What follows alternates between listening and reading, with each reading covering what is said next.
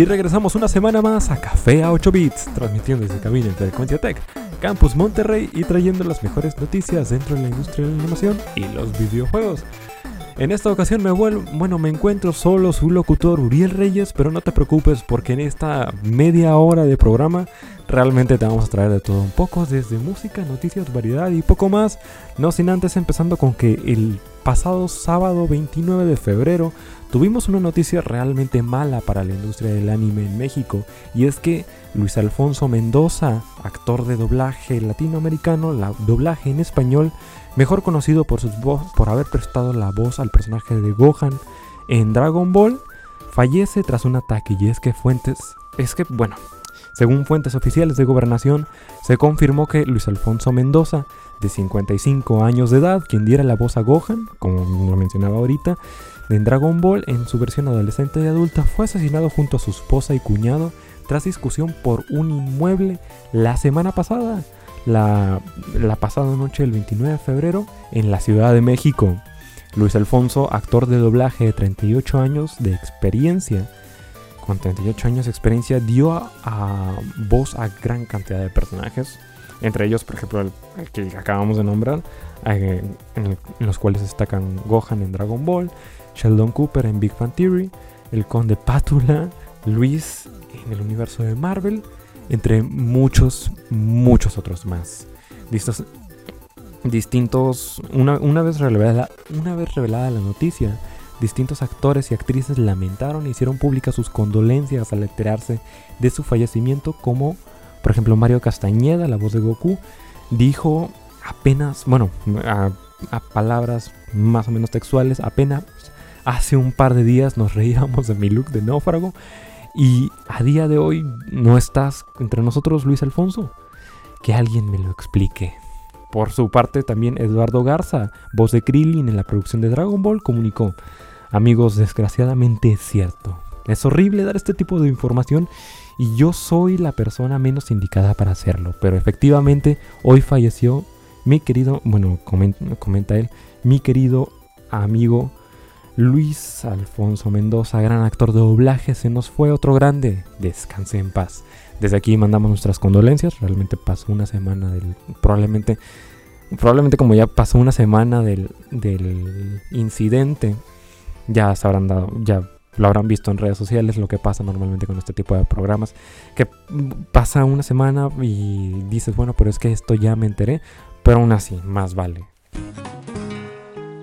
Y ahora que si eres un fan aférrimo de la animación, definitivamente tienes que conocer esta serie sí o sí. O si no, la verdad no sé qué estás esperando. Probablemente no deberías estar escuchando este programa. Y deberías sentarte a verla para ver una calidad de animación increíble. Y es que estoy hablando de Castlevania, el cual ya está disponible a partir de hace unos días, a partir de desde ahorita que estás escuchando el programa, la tercera temporada en Netflix. Esta está compuesta de 10 episodios, cada uno de una duración de entre 25 y 30 minutos, que la verdad, sinceramente, es con 10 episodios de media hora cada uno, es perfecta para que te la eches toda completa en un fin de semana. De igual forma, para regresar, para celebrar el regreso de Trevor y Alucard a las andadas, puedes adquirir Castlevania Requiem, un paquete que incluye Symphony of the Night y Round of Blood en la PlayStation Network a partir de 10 dólares. Pero bueno, que si no conoces la serie y que si te interesa, pero que estás entre sí, entre no, bueno, peras y manzanas. Por ejemplo, la serie, a la primera temporada de cuatro episodios inspirada por la clásica serie de videojuegos de Castlevania, sigue la historia de oscura fantasía medieval que sigue los pasos del último superviviente del clan Belmont. Trevor mientras intenta salvar a Europa del Este de la extinción a manos del mismísimo Drácula. A diferencia de muchas adaptaciones de, películas de videojuegos a, de videojuegos a películas, esa sí vale la pena. Podría nombrar, podríamos nombrar muchas realmente, o igual de anime a películas. Castlevania, la, la diferencia que, que lo sacó de todas las demás, fuera de la historia que está muy buena, es la calidad de animación. Está hecha por el mismo estudio que el mismo estudio Channel Frederator que por ejemplo hizo la de Hora de Aventura, que no es, no es la mejor referencia definitivamente, pero créanme, denle el primer episodio, es tan solo media hora, es un episodio de anime y definitivamente la van a adorar porque la tienen que adorar. Igual, si también tienen tiempo, si les sobra tiempo un poco, eh, igual otra, otra de mis recomendaciones que acabo de ver hace poco y no puedo dejar de amar es Kipo y la era de los Magnimales. Si también les gusta una tirada estilo Last of Us, pero sin ser tan oscura y un poco más estilo Hora de Aventura, la verdad la, van a terminar amando. Si no es por su historia, es por su calidad de animación, que las escenas de las escenas de persecución están increíbles. Pero bueno, los dejo con música y ahorita continuamos con más de Café a 8 bits. Muchas gracias.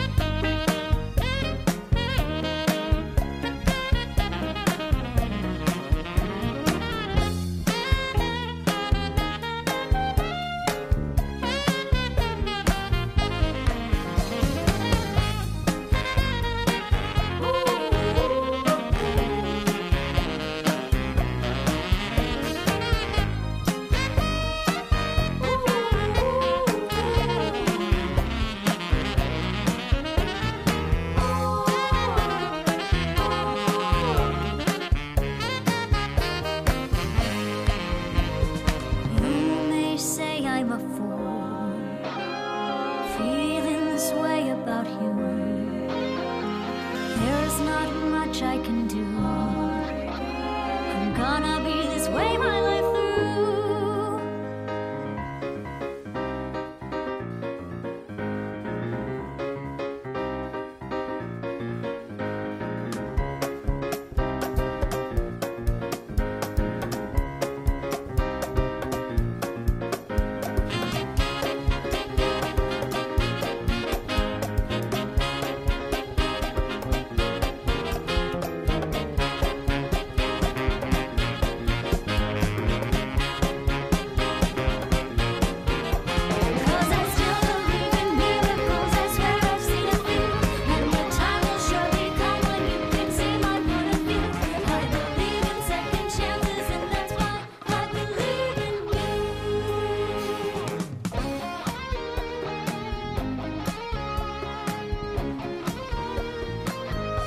Y estás escuchando Café a 8 Bits, transmitiendo desde cabina Frecuencia Tech Campus Monterrey. Muchas gracias por escucharnos. Acabas de escuchar un poco de música. Pero bueno, la verdad es que normalmente entre que teníamos tema y entre que teníamos noticias, de todo un poco. Por ejemplo, hace unos meses acaba de salir el libro precuela de Avatar, la leyenda de Ang, en este caso, The Rise of Kyoshi. No, no estoy seguro el nombre exacto en español. Ah, no ha tenido todavía traducción oficial a español. Pero acá, por ejemplo, acaban de escuchar a Ángel que ya tiene. Este, ya se acaba de echar todo el libro hace poco. Que, que bueno, ya también tengo entendido que tienes como. Te acabas de echar la mayoría de los cómics. Y la serie tres veces. La serie tres veces, la de Corra dos veces, las tengo en DVD y Blu-ray estoy a día con los cómics publicados en México y el libro. Entonces, para los demás mortales que no tenemos. ¿Te das cuenta? Yo me la he visto una vez, entonces. Lo vimos una vez y hasta ahí quedó. Por ejemplo, cuéntanos del libro. Te lo acabas, te lo acabas de terminar hace un par de horas. Este. ¿Qué cosas te gustaron? ¿Qué cosas no? Es una, una expansión que vale la pena. Hace como. Bueno, son un, son un chorro de preguntas, pero también haces, le da justicia a los cómics, le da justicia a la serie, o primero hablando más o menos de, de qué trata, primeramente.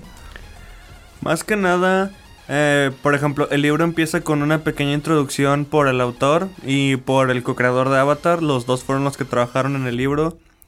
Básicamente el libro comenzó porque dentro de la, del lore de lo que viene siendo Avatar, la leyenda de Ang, siempre ha estado este personaje que es Kiyoshi y siempre la pintan como uno de los mejores avatar que han existido en toda la historia.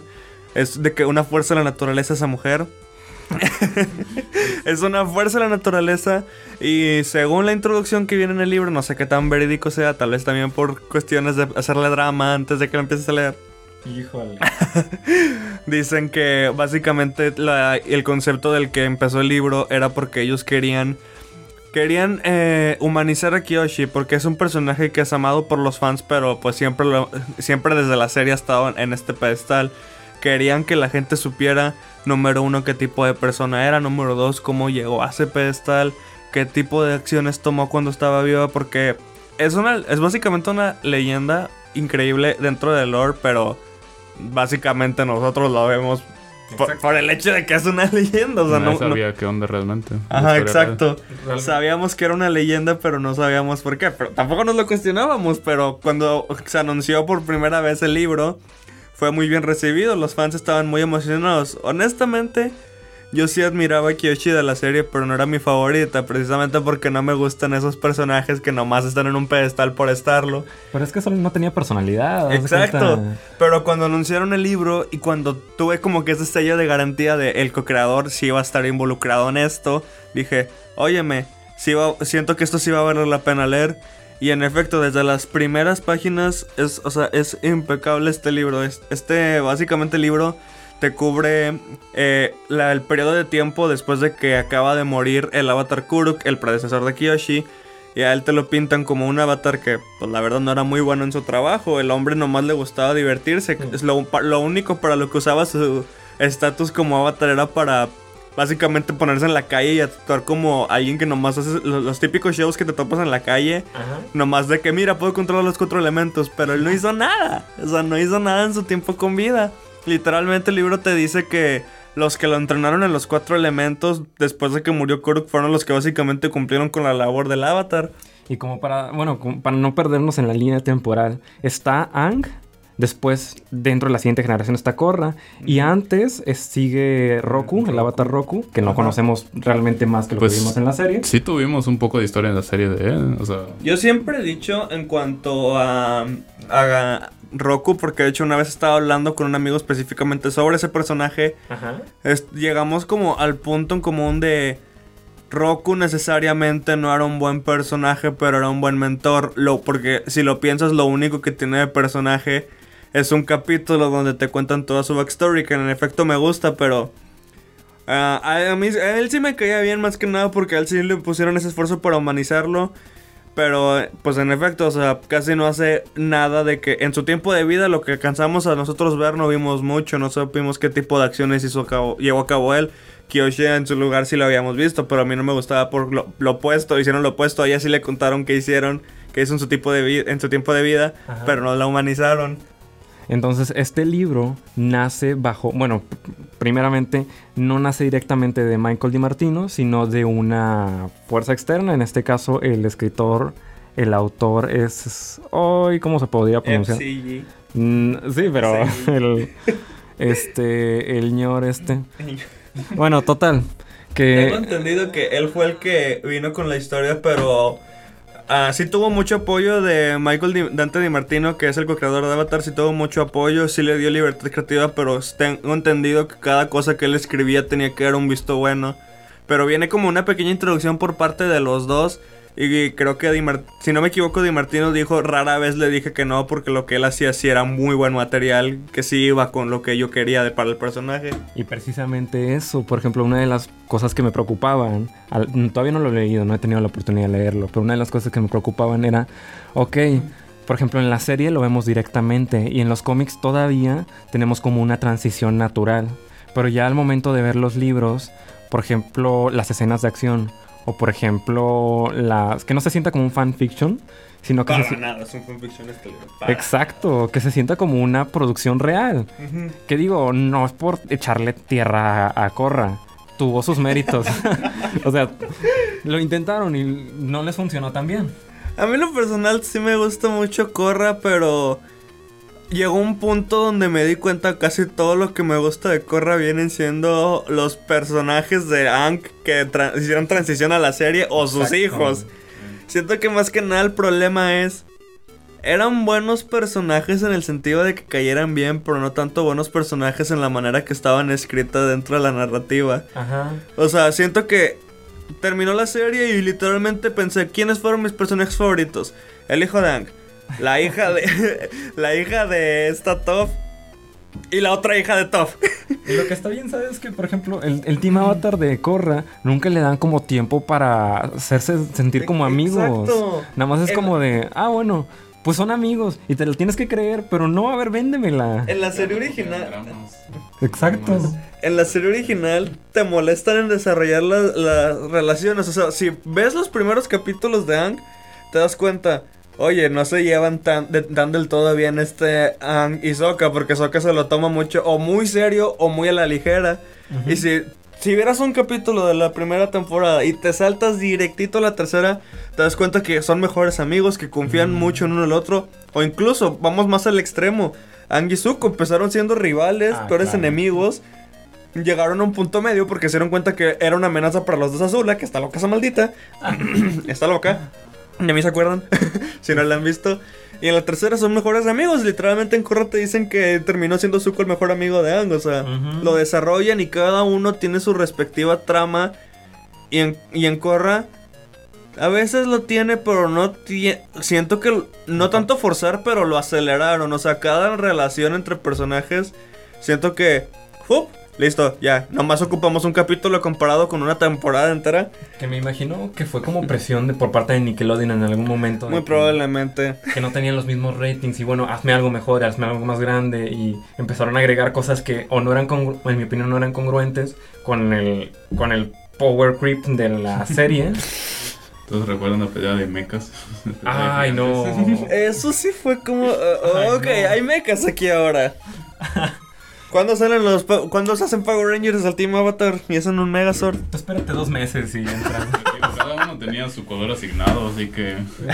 ¡Sí, cierto! Este, pero total, por ejemplo, en el libro sí podemos ver una transición y sí podemos ver ese tipo de cosas. Increíble transición en cuanto a los personajes. O sea, te digo, este, empieza el libro en un cierto status quo. Y como digamos en inicios de acto 2, Ajá. ese status quo da un giro entero de 180. Y te. Y básicamente. eh, literalmente es, es el giro de 180 gira en torno a la vida de Kyoshi. Le pasa algo que es lo que son sus primeros pasos a volverse la persona que eventualmente va a ser. Ajá. Y ella tal cual ahí tanto como cambió su status quo, ella dice, si cambió mi status quo, yo cambio con él. Literalmente te introdujeron muchísimos personajes en el acto 1 que eventualmente no son tan importantes en, el resto del libro, pero no lo digo como crítica, lo digo como... Sí lo sentí como un reflejo de la vida real, porque pues pasa, a veces te pasan a ti experiencias y tú terminas haciendo lo mismo que ella, te adaptas a ese cambio y pues pierdes muchas personas a lo largo, pero incluso antes de yo saber de ese cambio, Ajá. estaba leyéndolo y todos los personajes de ese primer acto me caían bien, todos los sentía que eran personas, todos los sentía como que, óyeme, este sí es una persona de verdad que tiene verdaderas motivaciones, que tiene verdaderas razones de por qué es como es, tiene defectos. Hay un Exacto. personaje que me gusta mucho que, tomando en cuenta que esto es antes de Ang, todavía no ha ocurrido el genocidio de los maestros Spoilers. aires. Bueno, Ay, ¿qué? Ah, hay un personaje que es un maestro del aire, solo que a él le tocó hacer cierta acción que iba en contra de las creencias de los maestros aire. Ujú. Y literalmente, te- te- todo el libro se la pasa haciendo este, de que el típico papá de que súper cariñoso, bien lindo con la hija, ni siquiera tiene hijas, o sea, básicamente es la figura paternal de Kiyoshi. Es súper lindo, la trata muy bien y te das cuenta en un punto que esa cosa que tuvo que hacer todavía lo molesta y se odia a sí mismo por haber roto con las creencias de los maestros aire. Tienen defectos todos. Tenemos personajes más allá del que son puramente malos por el hecho de ser malos y puramente Exacto. buenos por De hecho, de sin entrar más a detalle, porque esto sí sería un gran spoiler. Spoilers. el antagonista del, del libro, eh, eh, digamos que sí son varias capas de por qué es antagonista, porque siento que más que antagonista, eh, bueno, quitando mejor el término antagonista, más que un villano, es un héroe. Que quiere, Azul. hacer, que quiere hacer el bien, pero con acciones malas. Pero luego te das Ah. cuenta que el mal que hace para hacer el bien es aún mayor que el bien que está haciendo. O mínimo para una sola persona que lo haga. Porque ah, en la gran escala de las cosas, el bien que ha hecho sí es mu- mucho. Pero de que una persona que haga todo eso ese mal y no le afecte es como que, óyeme, óyeme, hiciste bien, pero creo que neta no es la mejor influencia para mí. Qué chido. es como. O sea, yo en la personal, hubo un... ah, Yo, a mí me caía bien ese personaje en al, al principio porque te van revelando eh, lento, lento, paso por paso, paso por paso, este, porque en realidad es un villano. Ujú. Al principio me caía bien porque primero estaba como que también tú como audiencia ves esa, esa máscara que se pone de yo estoy aquí para hacer el bien. Me caía bien, pero cuando te lo empiezan a, li- a lige- a liberar lentamente todo lo que ha hecho es como que, óyeme, óyeme. ¿Qué está pasando ¿Qué aquí? está pasando aquí? O sea, aléjate de mí, o sea, no quiero estar contigo, o sea, lo terminé odiando como odiaba a Zula. Bueno, no, odio a Zula más. No, a Zula, sí, me pasé. Digamos, la mitad de Zula, la mitad de Zula. Y, igual en el libro también una de las cosas, bueno, una de las cosas que me estabas platicando hace rato es que a diferencia de Korra te dan como la exposición del mundo más abierta.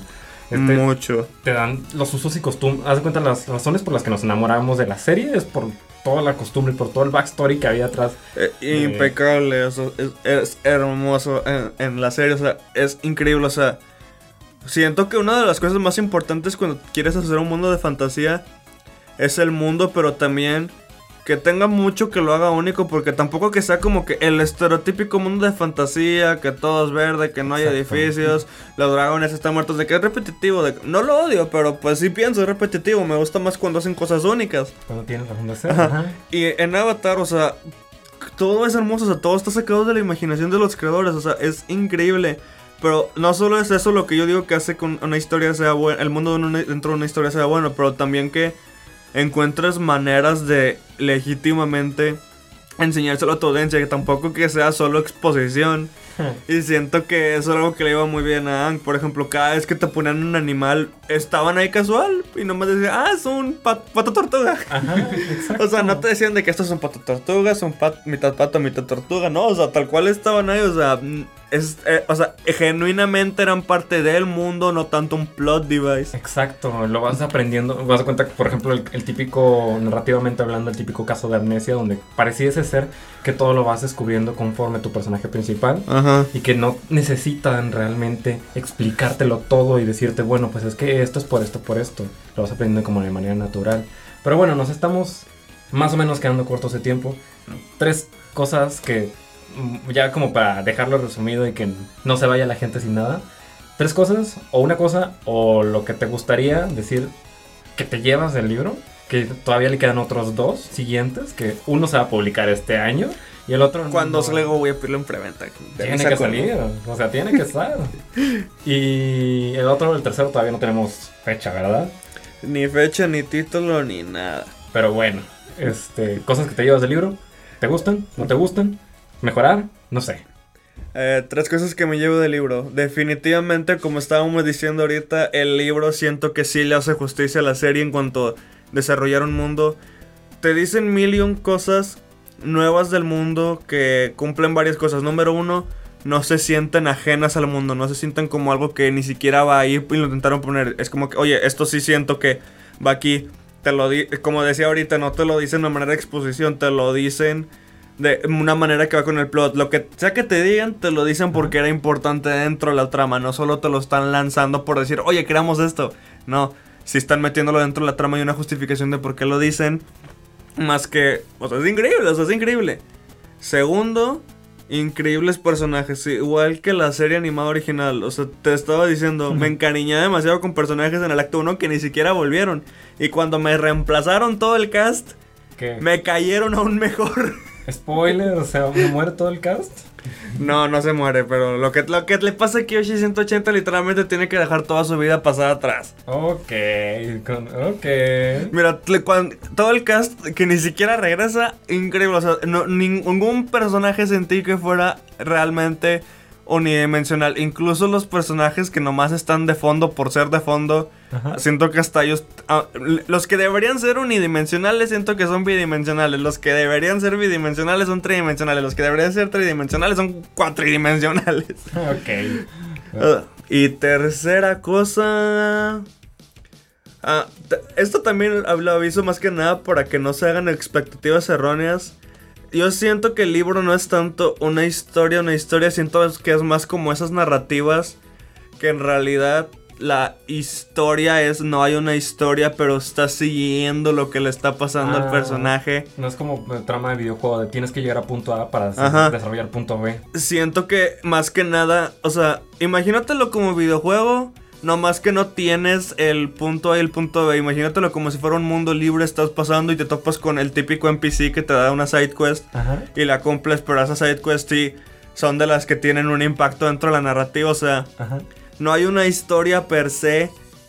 Sí, pasan muchas cosas, pero siento que más que nada es ca- como cada cosa que pasa en el libro, aún la más mínima, influye en cómo Kiyoshi va evolucionando como personaje. Qué chido. Más que una trama como tal, es que tú aprecias la evolución de Kiyoshi y no por tramas épicas, sino por las cosas que le están pasando solamente por estar en el mundo de Avatar. Qué chido. Estilo episódico como sucedía en la Es lo que estaba pensando ahorita que terminé el libro. O sea, lo terminé y dije, siento como si hubiera leído libro o temporada de el original, que son varios capítulos y termina con el típico cliffhanger para que veas la segunda. O sea, la neta sí sentí como si haber leído todo este libro hubiera sido un libro temporada de este Ang. Ah, pero bueno, este, muchas gracias Ángel por, por permitirnos. Cuando escuchar. gustes. Y pues sí, si tenemos alguna otra cosa más, te volvemos a meter. Igual, esta es tu casa. Cuando Ya estás, me voy a dormir. Me avisas cuando tengan que grabar. Te creas. Y bueno, eh, muchas gracias por escucharnos. Estamos en Spotify, Anchor, Podcast FM, todos lados como Café a 8 bits. Y también sábados de 12 a 12 y media, misma estación. Mis, mis- se me vengo la traba, misma estación, Frecuencia Tech. Somos locutores Uriel Reyes Y Eric Vallejos. y Ángel. Ángel. Nos vemos la siguiente semana, sábados de 12 y media. Muchas gracias por escucharnos. Bye. Bye bye.